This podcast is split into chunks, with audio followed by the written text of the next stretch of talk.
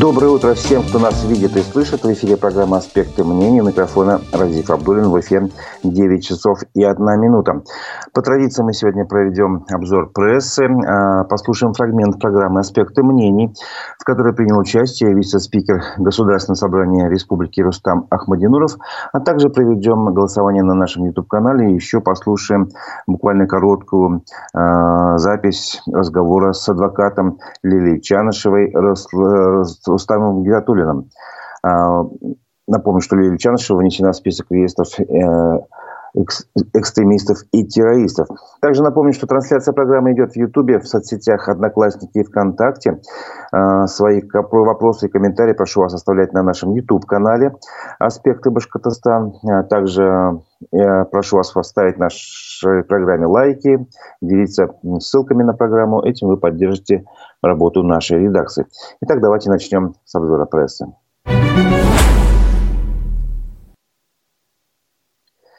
Неизвестный дрон подрезал самолет, летевший из, Уфу, из Уфы в Москву. Об этом сообщил телеграм-канал «Шот». Поздно вечером экипаж заметил беспилотник на высоте около 2000 метров на подлете к Домодедово, сообщил телеграм-канал «Шот», еще раз напоминаю. И в, этом сообщении э, рассказывается, что это не единичный случай. Ранее в Подмосковье в разных районах нашли сразу три дрона. По информации Rush Today, все они были оснащены камерами наблюдения. Борт успешно сел, кто запустил дрон, выясняется. Но чуть позже появилась другая информация. В пресс-службе аэропорта Домодедово опровергли информацию о самолете рейса Уфа-Москва, который якобы чуть не столкнулся с беспилотником. Об этом э, сообщил телеканал э, ЮТВ.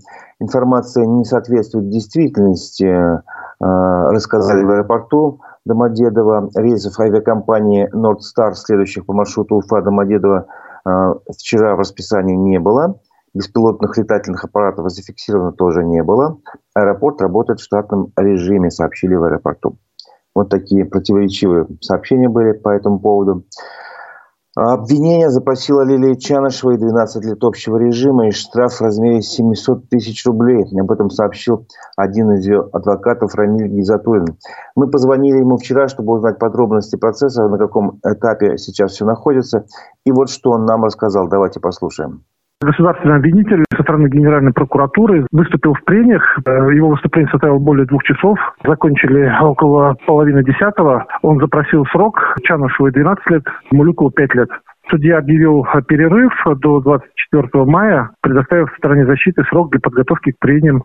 Где-то в этих же числах будет последнее слово подсудимых, и суд вынесет приговор. Это был Рамиль Гизатуллин, адвокат Лилии Чанышевой, э, которую, напомню, включили в реестр э, экстремистов и террористов. Также э, высказался раньше и еще другой адвокат э, Лилии Чанышева Сергей Макаренко. Он заявил после судебного процесса, что никто и не сомневался, что будет драконовский срок. Э, также Чанышева обвинение запросила запрет определенных действий на 10 лет после отбытия срока, сообщает Росньюз. Напомним, что Лилия Чанышева была задержана в Уфе в ноябре 2021 года. Она обвиняется в организации экстремистского сообщества, также в организации некоммерческой э, организации, прошу прощения за тавтологию, посягающей на личности права граждан, а также в призывах к экстремизму. Э, сама Лилия считает дело политически мотивированным и, мотивированным и вины не признает. Добавим также, что э, Руслан Муликов также включен в список экстремистов и террористов. И вот в связи с этим э, событием, с этой новостью, э, то, что сама Лилия считает свое дело политически мотивированным, и адвокаты тоже об этом заявляют, э, я хочу провести голосование на нашем канале, чтобы узнать ваше мнение. Э, на нашем канале э, в Ютубе «Аспекты Башкортостан» задаю такой простой вопрос. Считаете ли вы дело Лилии Чанышевой политически мотивированным? Да или нет? Если вы считаете, что Чанышев занимался обычной политической деятельностью, обвинения против нее носят какой-то искусственный характер, значит, понятно, что да, вы считаете тогда дело политически мотивированным, да, ваш ответ. Если вы считаете, что она действительно экстремист и террорист, нет дыма без огня, все-таки вот такой там сколько-то 100 томов дела, поэтому как бы все правильно, значит, ваше мнение нет. А, пожалуйста, высказывайтесь, голосование, голосование анонимное э, на нашем э, канале в Ютубе «Аспекты Башкортостан» э, задаем такой вопрос, а потом подведем итоги нашего голосования ближе к концу программы. А теперь продолжим обзор прессы. В Украине погибли уроженец Белорецкого района Радик Таштемиров и уроженец Терлибашевского района Альберт Батышин. Об этом сообщила наша редакция. С ними простились 26 апреля. Рядового Радика Таштемирова проводили в последний путь в Белорецке. Об этом сообщил глава администрации района Андрей Иванюта. Э, Таштемиров э, родился в этом городе, окончил лицей, служил в Северо-Кавказском регионе, работал на Белорецком металлургическом комбинате. Ему было 42 года, награжден орденом мужества посмертно. А старшего сержанта контрактной службы Альберта Батыршина проводили в последний путь в Стерлибашевском районе, тоже сообщил глава администрации района Рустам Рахмангулов. А, об Альберте Батыршине известно, что он с июля 2015 года нес службу в вооруженных силах Российской Федерации. Как ясно, что он сейчас тоже был контрактником, посмертно награжден орденом мужества. В Башкирии уничтожили медикаменты на сумму свыше 31 миллиона рублей. Об этом сообщила прокуратура, которая направила э, в суд уголовное дело по факту халатности, повлекшей уничтожение как раз этих медикаментов. О чем идет речь? Э, по версии следствия, э, в течение двух лет, с февраля 2020 года по июнь 2021 года, начальник отдела организации фармацевтической деятельности и лекарственного обеспечения Министерства здравоохранения Башкирии а, недолжным образом исполняла свои обязанности, что, в общем, не распределяла правильно лекарственные препараты и медицинские изделия по пунктам отпуска, ну, по аптекам. В итоге их списали и уничтожили, потому что истекли сроки годности но лекарства-то были кому-то нужны. Знаете, кому они предназначались? Они предназначались для льготного лекарственного обеспечения граждан, в том числе онкобольных, пациентов, страдающих почечной недостаточностью, болезнью эндокринной системы и иными заболеваниями. Вот столько лекарств, напомню еще раз, что общая сумма причиненного ущерба составила свыше 31 миллиона рублей. Вот такая, в общем, гора лекарств была уничтожена. Уголовное дело теперь направлено в Кировский районный суд Уфы. Глава Минземимущества Башкирии Наталья Полянская сообщила, что предоставить в Уфе земельный участок невозможно, потому что нет земель. Об этом а, рассказывает агентство Башинформ, а, в которое пообщалась с Натальей Полянской во время пресс-конференции или каким-то другим образом. А, вот что сообщил министр. В очереди на получение бесплатного земельного участка, участка в Башкирии состоят сейчас 18 тысяч многодетных семей и семей, воспитывающих э, несовершеннолетнего ребенка-инвалида, э, который нуждается в улучшении жилищных условий. Вот. При этом основная очередь находится, приходится на Уфу. Более 10 тысяч семей. То есть больше половины очереди. Э, и такая цифра внушительная, 10 тысяч семей приходится на Уфу. Ну вот, выдать им землю – это проблема. Потому что, сами понимаете, предоставить в Уфе земельный участок невозможно, потому что нет земель, отметила Наталья Полянская. По ее словам, а, с 2020 года многодетные семьи, семьи, воспитывающие детей-инвалидов, имеют право выбора между земельными участками и компенсацией а, в размере 250 тысяч рублей. Вот. Сейчас в Башкирии общая обеспеченность землей и сертификатами составляет 79%. В прошлом году э, в Башкирии выдали вот эти сертификаты, то есть, получается, где-то 2000 таких сертификатов. Таким образом, уменьшили заметную очередность, но, тем не менее, проблема с Уфой остается, признала министр. Сейчас в трех районах подбираются земельные э, участки, которые будут пригодны для выделения многодетным семьям, сказала Наталья Полянская. Вот. И стараются, чтобы отдаленность от Уфы была минимальной. Ну, речь идет как раз, видимо, о семьях э, многодетных, которые живут в Уфе, чтобы где-нибудь поближе к Уфе хотя бы землю предоставить. Э, министр рассказал также, что сейчас можно предоставлять участки только с инфраструктурой, то есть должно быть ну, дорога, э, всякие инженерные коммуникации, там, отопление, свет и так далее, а не просто участок в поле. Разумеется, продолжит действовать и альтернативная мера поддержки предоставления единовременной денежной выплаты взамен земельного участка. Вот таким образом министерство пытается решить проблемы.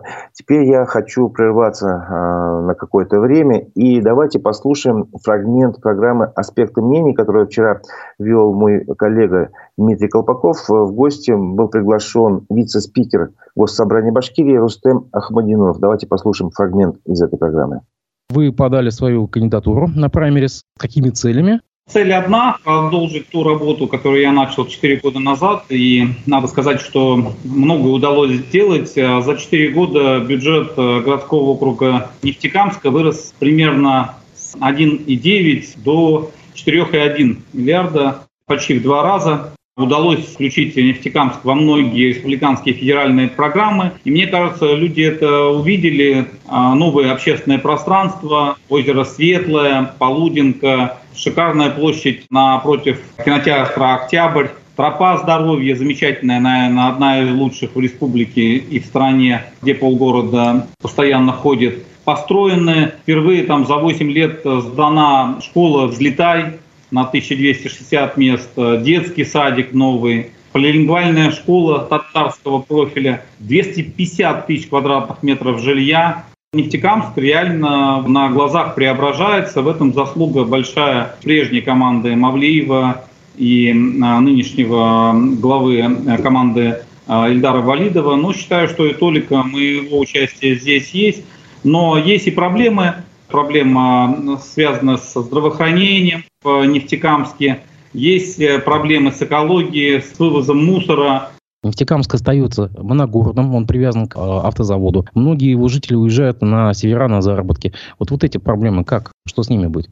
Ну, во-первых, э, Нефтекамск давно уже не моногород. Конечно, он оказывает НИФАС достаточно влияние на развитие города в позитивном смысле, но есть множество и других предприятий, смежных, автопласт, мы открывали вот недавно завод по производству полимеров. В этом году вторая стадия будет. Кармановская ГРЭС, которая там 4 миллиарда, по-моему, вложено, работает э, в этом городском округе. Ну и вообще там очень хорошо развивается бизнес. Э, по-моему, процентов 15-18 средний малый бизнес приносит в казну Нефтекамска. Поэтому тезис о том, что э, городообразующие предприятия являются нефазом, оно немножко устарело. Что касается того, что люди с Нефтекамска и северо-запада вообще ездят на вахту, да, это присутствует. А, это число, в том числе с учетом а, сегодняшней СВО и с учетом развития Нефтекамска, вот этих предприятий и бизнеса, не увеличивается, а даже уменьшается. Но э, люди ищут, как и рыба, где лучше у Нефтекамска есть еще такая тема, как э, строительство завода по утилизации опасных отходов в Камбарке в соседней Удмуртии и, соответственно, Нефтекамского водоохранной территории вот забора. Да? А как эта тема сейчас, на какой стадии, поскольку, в принципе, по-моему, мне кажется, общественники уже к ней потеряли интерес, э, просто не добившись разрешения на какие-то публичные акции.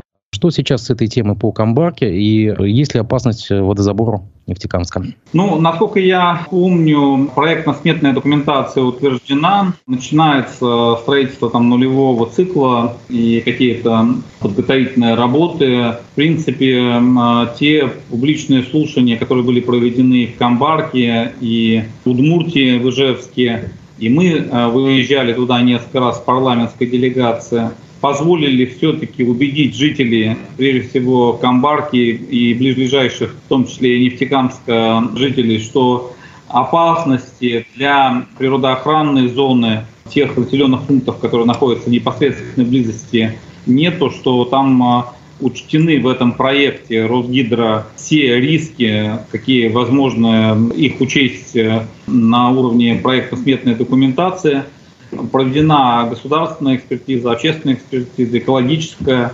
Работа идет в плановом порядке, чтобы сделать предприятие, которое будет утилизировать э, опасные отходы первого, там, второго класса, начиная с аккумуляторов, кончая там, э, батареек, э, которые загрязняют нашу окружающую среду гораздо более значительно, если мы не построим такие заводы, которые ну, во всем мире построили уже давным-давно.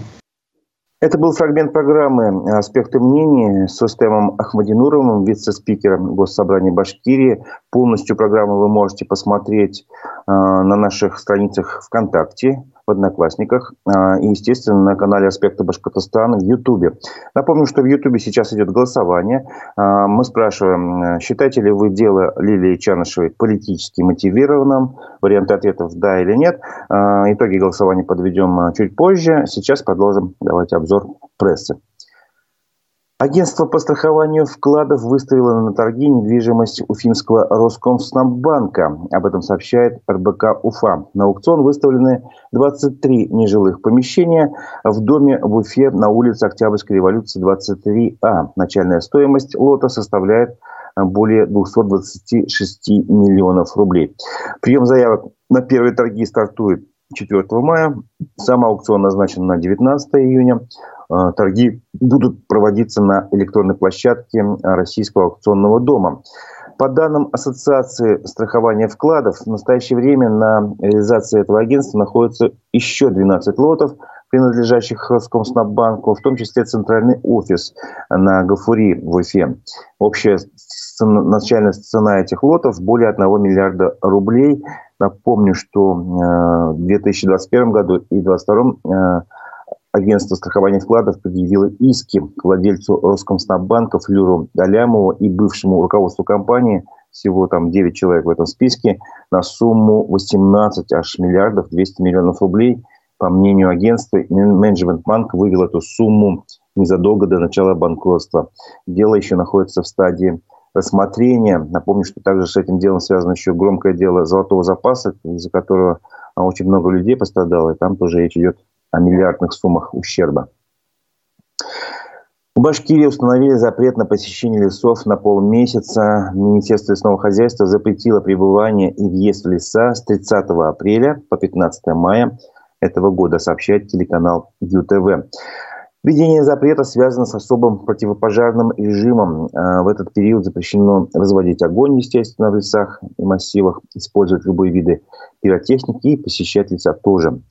Положение, конечно, правда, не распространяется на лица, трудовая деятельность которых связана с пребыванием в лесах, которые осуществляют мероприятия по охране, защите, а, воспроизводству леса в соответствии с договором аренды и купли-продажи лесных насаждений, говорится в приказе Министерства лесного хозяйства. Так что в лес до 15 мая, пожалуйста, не заходите, тем более шашлыки там не стоит делать, все это очень опасно. А, тем временем в Уфе до конца лета решили закрыть часть улицы Октябрьской революции. Ограничение начнет действовать с 8 мая и до 31 августа ровно будет как бы продолжаться. Об этом сообщили городской администрации. Движение полностью закроют на улице Октябрьской революции на участке от улиц Воровского до Цирюпы, пояснили в мэрии. Естественно, изменится, конечно, движение общественного транспорта, например, маршрутки номер 6, 13 и 207 уже будут курсировать по другим улицам, по улицам Цурюпы и Заки Валиди из-за этого. Новость от аргументов и фактов УФА. В Уфе пройдет Всероссийский форум территории женского счастья. Он запланирован в Уфе на 9-10 июня. Как сообщили Министерство финансов, на заседании комитета форума, который вела министр финансов Лера Кисамова, было решено, что мероприятия будут носить уже всероссийский масштаб. Вот. Ну, там, как обычно, будут, будут форум, образовательная часть и развлекательная часть. Нововведениями э, этого года станут площадки, созвучные году педагога и наставника, который объявлен в Российской Федерации, и году полезных дел для малой родины, который объявлен в Башкирии. Как отметила создатель форума Карине Хадбирова, супруга главы региона, в официальной программе первого дня запланированы лекции и мастер-классы от федеральных спикеров – круглые столы и дискуссионные площадки с приглашенными экспертами и медийными личностями. Пока эти личности, правда, пока еще не называются, но тем не менее обычно приезжают э, достаточно крутые спикеры и крутые звезды. Второй день станет территорией здоровья. На, э, на ней каждый желающий сможет получить консультации врачей разных специальностей. Ну, будут, естественно, лекции, событийные площадки и разное. Напомним, что этот проект был впервые реализован в 2019 году и с тех пор является ежегодным, он является благотворительным. А, также напомню, что сейчас на нашем канале «Аспекты Башкортостан» в Ютубе идет голосование. Мы спрашиваем, считаете ли вы дело Лилии Чанышевой политически мотивированным, да или нет. Продолжим э, обзор прессы парке нефтехимиков в Уфе запланировали построить многоуровневую парковку, бассейн и спортзалы. Э, в парке будут строить вторую очередь центра шорт-трека имени Семена Елистратова, сообщает РБК Уфа. Э, ну, в общем, издание посмотрело проекты межевания и планировки территории, которые утвердил глава администрации Уфы Ратмир Мавлиев. И в проектах как раз заложены все планы по развитию квартала, ограниченного улицами Первомайская, архитектурный Александра Невского, Победы и Калинина. Вся эта площадь квартала, квартала, прошу прощения, составляет 37,8 гектара. А, там собирается построить многоуровневую парковку на 800 мест, э, где-то в северо-восточной части парка нефтехимиков. Также внутри должны возвести, внутри парка должны возвести новый корпус центра шорт-трека – где-то между зданием крытого катка и стадионом строителем. Будут реконструировать сам стадион строитель, спортзал спортивной школы, которая там рядом есть, Олимпийского резерва. Вот. А также построят э, административное здание.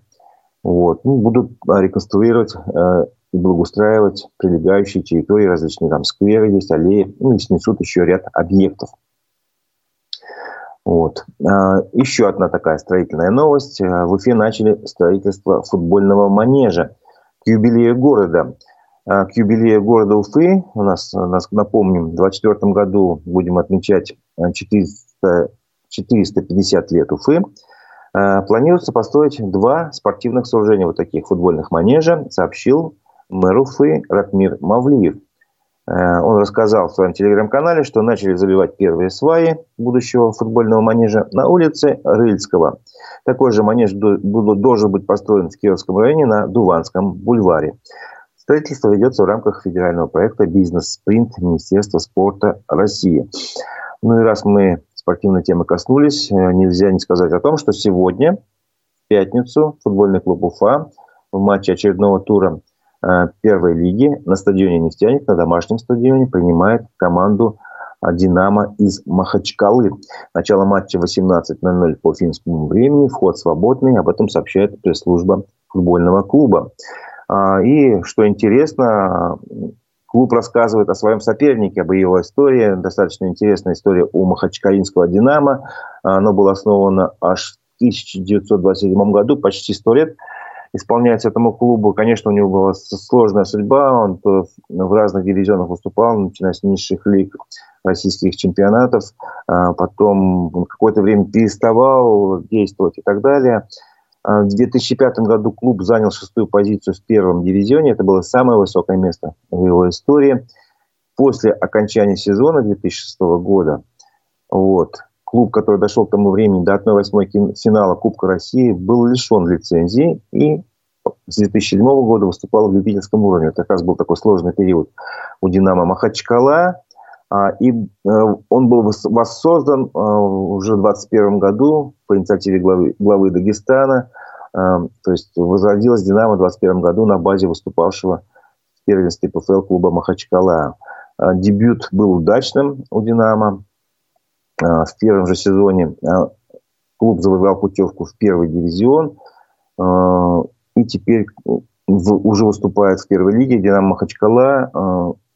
Интересно, что команда состоит преимущественно из местных воспитанников и ставит для себя очень достаточно хорошие, высокие такие задачи. Тренер команды Горан Алексеевич говорит, что мы, конечно, будем стараться выполнить задачу по выходу в российскую премьер-лигу и как можно быстрее. Вот. И ставит для себя такую задачу, что этого можно достичь за три года. Вот. Что еще интересного про эту команду? Команда обладает лучшей обороной э, в первой лиге. Э, Динамовцы Махачкала пропустили всего 20 мячей за 26 игр. Это очень хороший показатель для дебютанта чемпионата. Сейчас занимает эта команда шестую строчку турнирной таблице, отставая от зоны стыковых матчей за выход в премьер-лигу на 5 очков. Так что команда Горна Алексеевича еще может побороться за путевку в РПЛ, то есть за повышение в классе. А, добавим, что финцы играют, играли уже с «Динамо» в этом году два раза. В рамках чемпионата на выезде уфимцы выиграли 1-0, а в рамках Кубка России играли уже э, на домашнем стадионе. Тогда счет матче закончился 2-2 в ничью в основное время, но по пенальти уфимцы выиграли, прошли дальше. Вот. Ну, я думаю, что игра будет сложной. Тем не менее, э, Уфе нужны только, только победы, только победы, потому что Уфа, в отличие от Динамо, решает другую задачу – сохраниться в первой лиге. Вот. И напомню еще что начало матча 18.00. Сегодня вход свободный. Приходите, поддержите нашу команду. А, предлагаю теперь завершить голосование. Напомню, что на нашем канале в аспекте Башкортостан мы а, задавали вопрос, считаете ли вы дело Лилии Чанышевой политически мотивированным? Давайте завершим голосование и проверим, что вы думаете на этот счет. А, подавляющее большинство, 82% аудитории ответило, что да, дело Лилии Чанышева считают политически мотивированным, а оставшаяся часть 18% нет, дело не политически мотивировано. То есть а, ну, большинство на стороне Лилии, конечно, это следовало ожидать. Но есть и люди, которые считают, что да, все верно, государство правильно ведет свою политику. В деле Лилии Чанышевой есть какие-то криминальные аспекты. Напомню, что Лилия Чанышева внесена в список экстремистов и террористов, а, что сейчас в деле объявлен перерыв до 24 мая, и 24 мая начнется а, дело, слушание, уже будут начнутся прения, и там, скорее всего, в мае, в конце мая мы узнаем уже дальнейшую судьбу, а обвинение запросила Лилии Чанышевой 12 лет лишения свободы. А теперь по традиции а, предлагаю также обратиться к федеральной повестке. Не только республика а, новости выдает, но и весь мир, скажем так, и Россия. Мы обычно э, обращаемся к нашим коллегам, к телеграм-каналу «Эхо новости» и читаем их э, последний выпуск новостей, в данном случае вечерний выпуск новостей. Давайте посмотрим, о чем же рассказывает «Эхо новости». Итак, Геноцидом названа в резолюции ПАСЕ массовая депортация украинских детей в Россию. Об этом сообщает BBC со ссылкой на украинских депутатов. Во время заседания было показано обращение к супруге президента Украины Зеленской. По ее словам, в России сейчас находится более 19 тысяч украинских детей. Президент России подписал указ, позволяющий депортировать жителей территорий, которые не приняли гражданство России, имеется в виду новых территорий, их могут выдворить, если признают угрозой национальной безопасности или обвинят в экстремизме и терроризме. Ну, как Лилию Чаншу, например. Украина стала самой заминированной страной в мире, говорится в докладе Международного аналитического центра «Глобзос», расположенного в Словакии. По его данным, очищать от мин и не разорвавшихся боеприпасов придется более 170 тысяч квадратных метров, треть всей украинской территории. Сразу несколько версий подводных беспилотников разрабатывают в Украине. Как передает издание «Украинская правда», крупнейший из создаваемых аппаратов будет иметь дальность хода в 2000 километров и сможет нести до 5 тонн взрывчатки. На какой стадии реализации находится проект, не уточняется. Сторонники политика Алексея Навального анонсировали серию акций в его поддержку. Они должны пойти на этих выходных в США, Евросоюзе и Австралии под лозунгом «Навального убивают прямо сейчас». Накануне политзаключенный сообщил, что по новому делу о терроризме ему грозит пожизненный срок. Мосгорсуд удовлетворил иск Министерства юстиции о ликвидации информационно-аналитического центра «Сова», который больше 20 лет исследовал проявление национализма и ксенофобии в Российской Федерации. У судьи на это решение ушло 5 минут. Не выполнить решение невозможно, но сотрудники продолжат свою деятельность, видимо, в другом качестве, сказал Эхо, глава центра Верховский. Бывшая помощница Дворковича, который был вице-премьером России, приговорена к 12 годам колонии. Суд в Москве признал Алексееву виновной в получении взяток. Ее также лишили ордена за заслуги перед Отечеством второй степени. Напомню, это был вечерний выпуск новостей телеграм-канала «Эхо новости». А, на этом наша программа завершается, но не завершается наш эфир. Сегодня а, смотрите очередной выпуск передачи «Аспекты городской среды. Передача начнется в 11 часов. Ее ведущие Олег Арефьев и Руслан Валиев обсудят все, что касается Уфы, разных проблем городских и так далее. Смотрите, слушайте эфир после 11 часов на наших страницах ВКонтакте, в Одноклассниках и на канале в Ютубе «Аспекты Башкортостан». А я с вами прощаюсь. У был Разив Абдулин. Всего доброго. До новых встреч в эфире.